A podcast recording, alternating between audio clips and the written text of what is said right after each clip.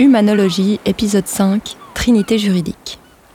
Chers êtres humains, et plus précisément chers habitants d'un territoire arbitrairement délimité que l'on nomme parfois la Suisse. J'ai le plaisir de vous présenter aujourd'hui l'avant-dernier épisode de cette série, dans laquelle, après avoir mis en lumière l'ampleur des dysfonctionnements systémiques qui existent dans nos sociétés, je vous propose désormais des pistes de réflexion concrètes. Dans l'épisode 0 d'Humanologie, je vous parlais de l'un de mes plus grands rêves, né sur les bancs de l'Uni, portant sur la possibilité pour les Helvètes de réviser totalement leur constitution. Au fil des ans, ce rêve a également été nourri, quoique inconsciemment, par une autre matière du cursus de bachelor, le cours de philosophie du droit. Dans ce cours de première année est enseignée la façon dont le droit est conçu, car tous les peuples ne pratiquent et ne conçoivent pas le droit de la même manière. Historiquement, deux grandes écoles se sont affrontées. D'une part, les justes naturalistes, qui pensent que le droit est naturel ou divin, qu'il existe indépendamment de la volonté des hommes.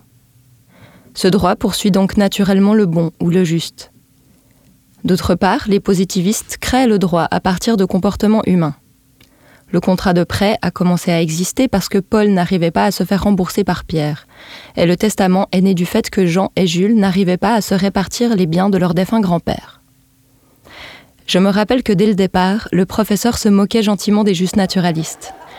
Peut-être car les lois européennes sont la descendance même du positivisme, mais aussi sûrement à cause de la problématique fondamentale posée par le juste naturalisme. Comment peut-il exister des choses bonnes ou justes dans un monde d'opinions divergentes? Si l'on dit par exemple que voler est une mauvaise chose, qu'en est-il du mendiant qui a recours au vol pour éviter de mourir de faim? Si l'on dit que tuer est mal, qu'en est-il de la mère qui tue un homme pour protéger ses enfants? Le droit positif, qui prévoit autant d'exceptions que de cas d'espèce, semble bien plus adapté pour répondre à ces questions.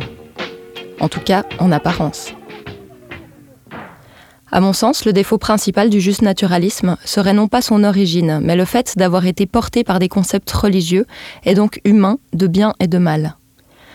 Au fil de mes observations sur la vie en général, j'ai constaté qu'il existe bel et bien de grandes lois naturelles contre lesquelles on ne peut rien. Un ordre cosmique ou un ordre des choses qu'il est difficile de définir précisément car il est précisément le produit d'une volonté plus grande que les capacités de notre petit cerveau.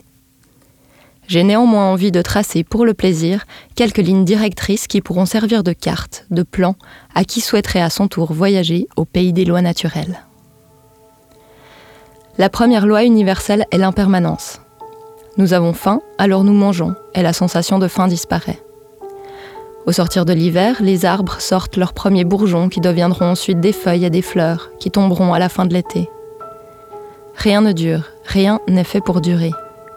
Même les pierres, qui semblent si solides et immuables, se déplacent, glissent lentement, s'effritent et s'effondrent, mais aussi s'endurcissent et grandissent. La seconde loi cosmique est l'inclusion totale et inconditionnelle. Dans le droit naturel, tout existe, tout est pris en compte, tout est digne d'existence. Aucune vie n'est possible sans l'eau des sources, l'air, le vent, les pierres et les arbres.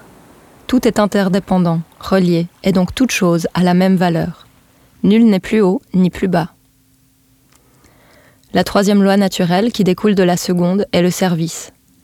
Chaque être, chaque brin d'herbe et chaque caillou est arrivé sur Terre pour remplir une mission bien précise. D'une part, pour vivre une expérience particulière, car il n'existe pas deux planètes comme la Terre.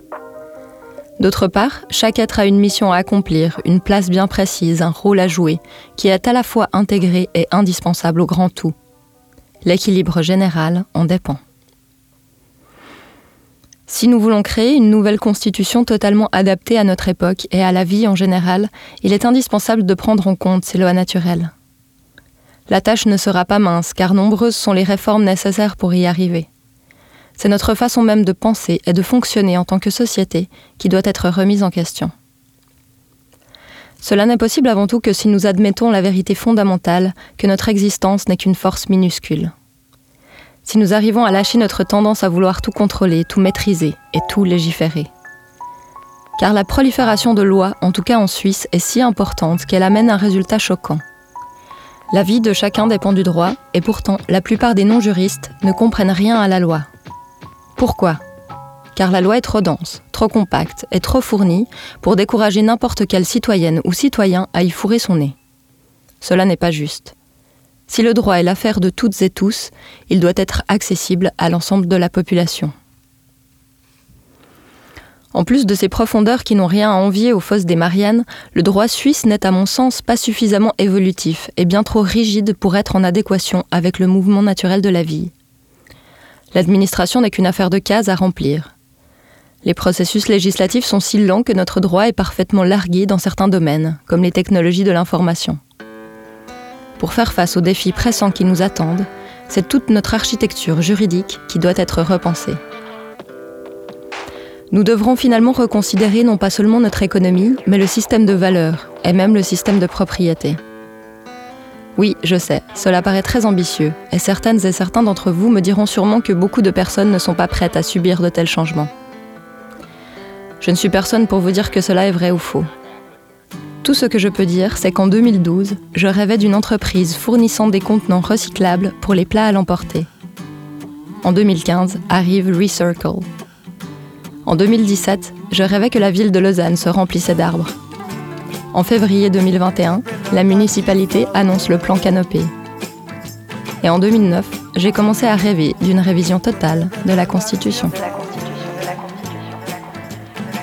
C'était l'épisode 5 de la série Humanologie, une production audio réalisée par Chris Maté et les Royal Studios. Un podcast écrit et présenté par le Poisson Blanc. Si cet épisode vous a plu, ne manquez pas le prochain et dernier numéro, Humanologie, épilogue, le squelette d'une constitution.